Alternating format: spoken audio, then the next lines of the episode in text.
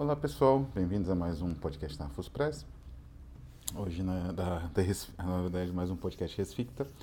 E hoje nós vamos falar de um filme que é um dos meus filmes prediletos, assim, da minha, digamos, existência como, entre muitas aspas, cinéfilo. Não sei se eu posso me caracterizar como alguma coisa, né?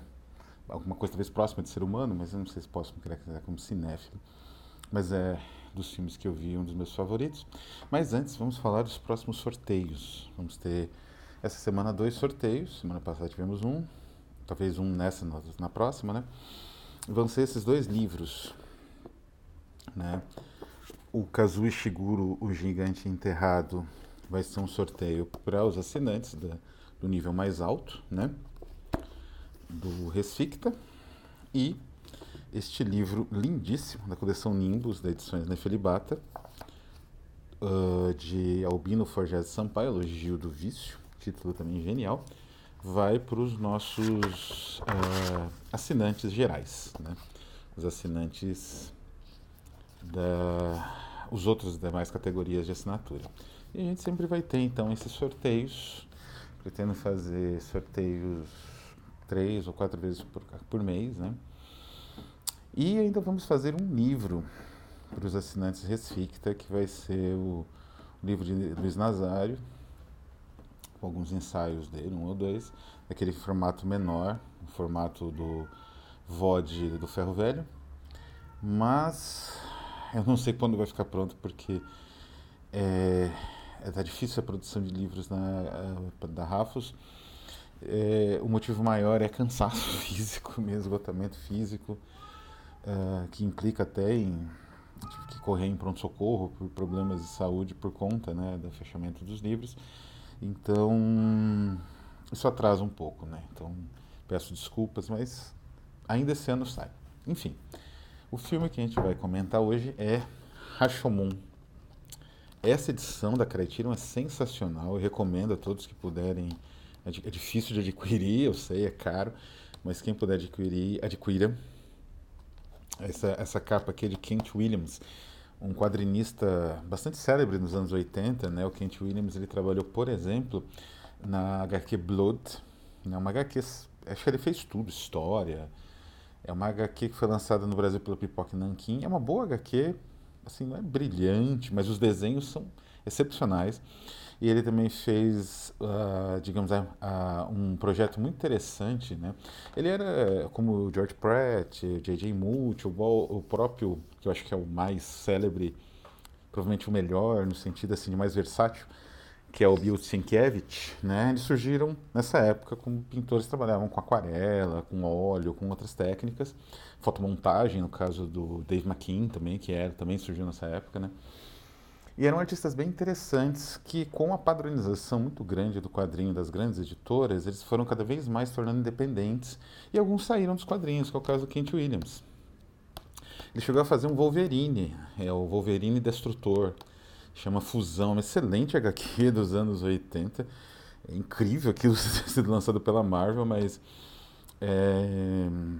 ele acabou deixando o mercado e agora está trabalhando como ilustrador. Já fez duas ou três capas da Criterion, né? Essa aqui eu acho que é a melhor, né? E incrível essa ilustração, né? Ela praticamente sumariza o filme.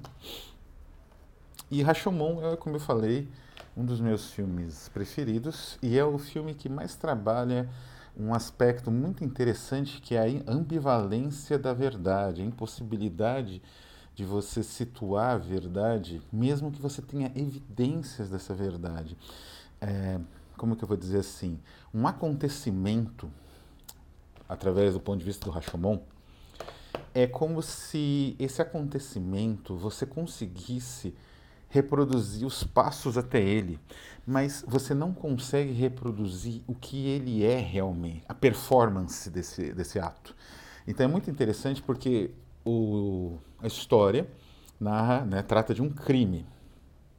Um crime acontecido no bosque, né, num bosque qualquer, envolvendo uma nobre, uma mulher nobre, né, uma, enfim, uma membra, uma mulher que, é, que faz parte da nobreza, um marido dela, um samurai, um nobre também, né, e um bandido de rua, um salteador de estrada.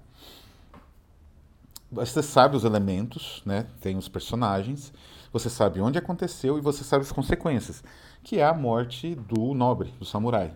Ele foi morto. Mas você não consegue, com esses elementos todos, simples até, né? Você não consegue, re, digamos assim, reestruturar a cena, porque entram em jogo diferentes formas, de, de, diferentes pontos de vista, diferentes formas de reinterpretação da realidade que vão, digamos assim, degradando aquele aspecto que parecia ser tão direto, tão evidente do tecido do real, né? É, essa narrativa, essa narrativa, vou falar um pouco mais da, da, construção dela e da origem.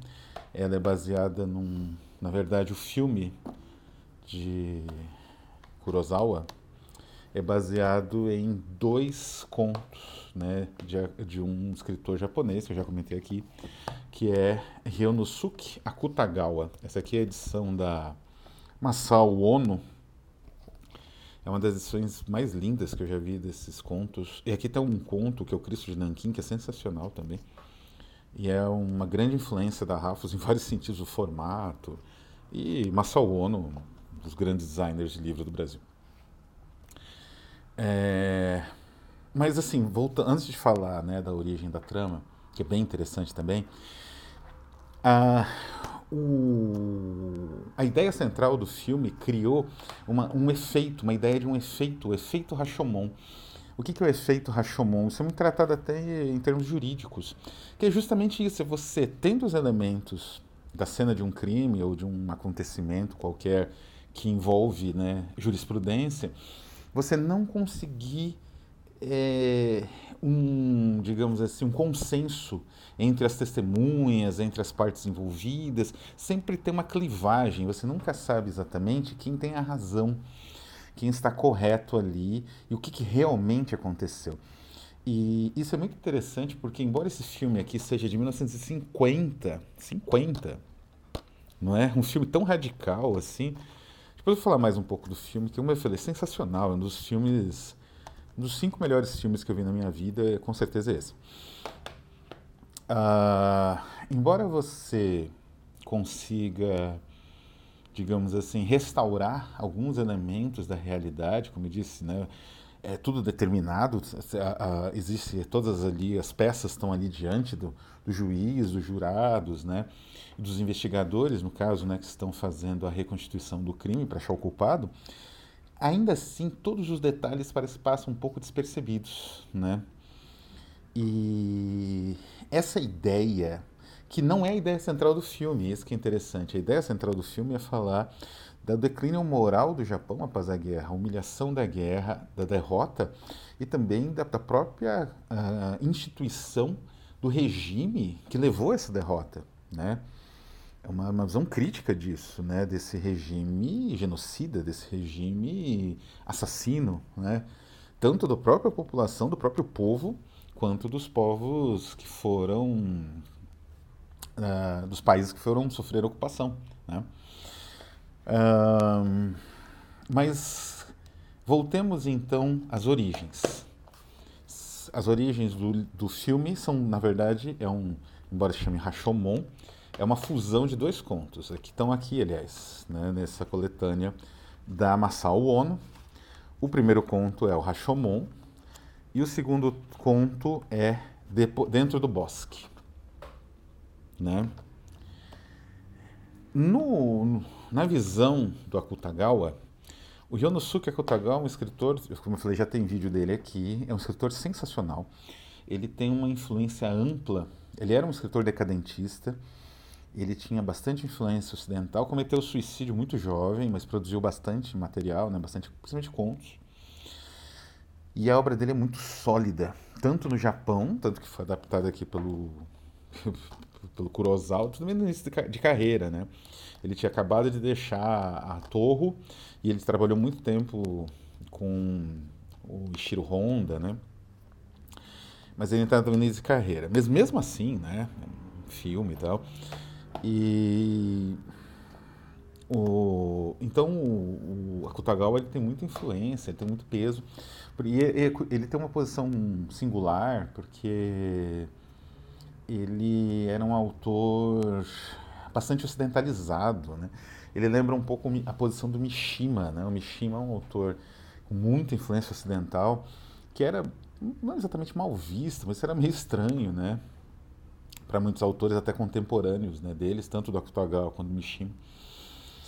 E esses dois contos, eles tratam de temas bastante, não digo opostos, mas não exatamente da mesma perspectiva. O, de, o Rashomon, e Rashomon é importante falar sobre o que, que é o Rashomon. O Rashomon é uma espécie de porta, né? Aquelas, na verdade, uma espécie de monumento, uma espécie de templo, mas eles chamam de porta, né? De gate, para a antiga capital de Kyoto. Foi construída no século 7, 8 e da nossa era, né? E esse local, ele durante muitos anos, ele foi teve uma certa importância até acho que religiosa, inclusive, mas depois ele entrou em estado de abandono e decrepitude, que lá pelo século XI, quando se passa tanto o conto quanto o filme, ele se transformou numa espécie de local muito mal visto, que só dava bandido, salteador. Chegou a, a lendas surgiram que havia, ali havia demônios, era habitação de demônios, aqueles demônios que mudavam de forma, te, perdiam o rosto, que é muito usual também na, na, nas mitologias nipônicas, né? E era um lugar tão, de, tão mal, mal alvitre, né? Que era um, uma espécie de local para des, descarte de cadáveres, assim, a máfia, os bandidos, os salteadores locais assassinavam alguém para roubar, por exemplo, e jogavam o corpo ali. Então era cheio de cadáveres. Isso aparece no conto. É o, aliás, é o ponto central do conto. E isso aparece também um pouco no filme, não tanto. o conto é bastante grotesco, bastante feroz, assim. Estilo Akutagawa. Akutagawa é um escritor que é sensacional. Ele não tem muito, digamos assim, como todo bom decadentista, ele tem um pendor forte ou grotesco, né? E ele capricha nesse conto. Então o cara vai atrás de um cadáver, o cadáver se mexe, enfim, tem uma série de. Está juncado de cadáveres, né? Não é um ou outro, é um monte que, as, que, os, que os salteadores jogam ali. E... Mas de qualquer maneira, tanto no conto quanto no filme, a Rashomon, que nem existe mais, hoje em dia é só uma pedra, assim, né, que indica que ali existiu, que você encontra em Kyoto e acho que tem uma outra cidade também, né.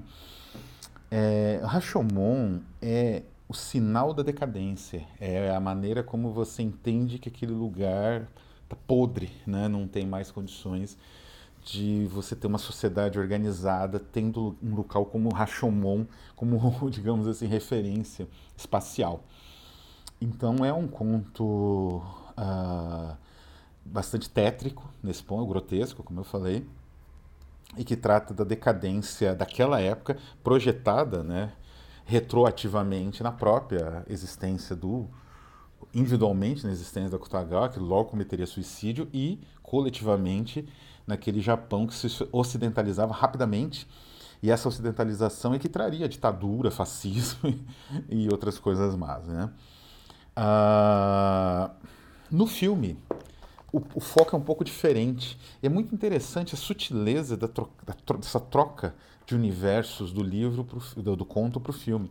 No filme, Rashomon mais ou menos simboliza o declínio moral depois da guerra. Como eu falei, não é apenas a derrota, que já é terrível, né? ainda mais considerando a, a, o bombardeio nuclear né, das cidades japonesas é também a percepção do, da própria desumanidade do regime imperial militarista, né, que, que era vigente no Japão desde os anos 30 e que provocou a guerra, de certa forma, né, com o bombardeio de Pearl Harbor. Então, essa percepção é encarnada nesse templo. Então, é uma espécie de templo, né, nesse portal. Então, o, no livro, enquanto que no livro você tem um personagem, né? Que vai saquear os, os corpos lá do, do Rashomon. No, no, aqui no. Acho que é um personagem, nem lembro, mas é um personagem, né? É... No filme você tem três, que é, são personagens é, tipo, né? Personagens tipo como de uma obra expressionista. Então você tem o lenhador, que é o, que é o o grande personagem do, do, do, do Kurosawa, né? Que faz... Ele é o chefe dos samurais... Eu sempre esqueço o nome dele. Ele é o chefe dos samurais no no, é o Takashi Shimura. Ele é o chefe dos samurais, dos Sete Samurais, e ele faz o personagem principal do Ikiru, que é um filme que é também é junto com a Rashomon tá pau a pau entre os cinco melhores que eu que eu filmes que eu já vi. Talvez Ikiru tenha um pouquinho mais de vantagem, embora seja difícil. E ele é o personagem principal do Ikiru.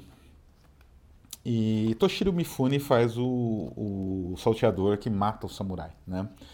Então ele participa pelas memórias, porque eles vão conversando. Na verdade, como eu falei, são três personagens: um lenhador, que é o Takashi, Takashi Shimura, um sacerdote, que é o Minoru Shiaki, e um camponês, que é o Shishiro Ueda.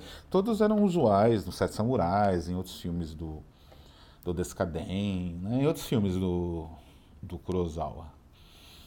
E, enfim, esses personagens, então, eles discutem a respeito do crime. E o, o, o lenhador, ele testemunhou o crime. Só que ele não dá o testemunho dele, ou não dá o testemunho dele do que ele realmente viu, né? Por medo de uma série de repressões sociais. Ele é pobre, uma coisa que envolve rico, né? E isso é interessante porque ou seja, o, o, o Kurosawa ele pegou um conto de cinco páginas, eu acho, do, do bastante grotesco, né, intenso do, do uh, Akutagawa e ele transformou num filme mesclado com Dentro de um Bosque, que no caso do, do conto original é mais experimental ainda que o próprio Rashomon. Dentro do Bosque são testemunhos, ó. Ó, o lenhador aqui, o depoimento do lenhador ao inquérito, né, pelo juiz de instrução. Aí tem depoimentos. Tem pouquíssimas páginas. Tem o que? 10 páginas, né? Tem uma confissão do, do bandido, eu acho. E tem um depoimento de um do médium, de, na verdade, uma espécie de, de xamã, né? É, incorporando o espírito do falecido, que também dá um testemunho não muito confiável. Então é muito. É, é, ele, ele quebra a estrutura, não tem uma estrutura, são testemunhos que vão se confrontando no conto e nunca se resolvem. Né? E o, Kurosawa ele faz isso de uma forma brilhante no filme, que é justamente é quase como se fossem pequenos contos, né, de tanto que esses testemunhos variam. Da, do, das consequências, das, da essência do conflito em, que, que coloca os personagens em jogo, é sensacional, assim, né? Mas, mas talvez um lapso de otimismo ali, porque, como eu disse, a obra do Akutagawa é muito feroz, é muito feroz, então não é naquele clima terrível da Segunda Guerra, do fim da Segunda Guerra, tinha cinco anos, tinha passado a Segunda Guerra, né, em 1950, talvez o Kurosawa, não, não, vamos fazer um final um pouquinho mais positivo, um, com um pouquinho mais de esperança, porque o Akutagawa não te dá nenhuma, e aí, de certa forma, o lenhador ele sabe a verdade, mas ele não fala. Né? Não vou contar aqui o que, que significa né, o final disso, mas é sensacional. Humanisticamente, é um final lindo. Né? Que, mais ou menos, como eu falei, se transforma numa espécie de anti-Akutagawa. Né? É interessante como, no, no conflito aqui entre a obra literária e a obra cinematográfica, as duas eh, se chocando porque são dois criadores muito, muito que dominam muito os recursos narrativos dos seus campos, o resultado é, é quase como uma tese e uma antítese. É quase uma dialética muito complexa que essa edição, que eu falei que é sensacional, ela soube é, resolver bem, porque aqui vem os contos também.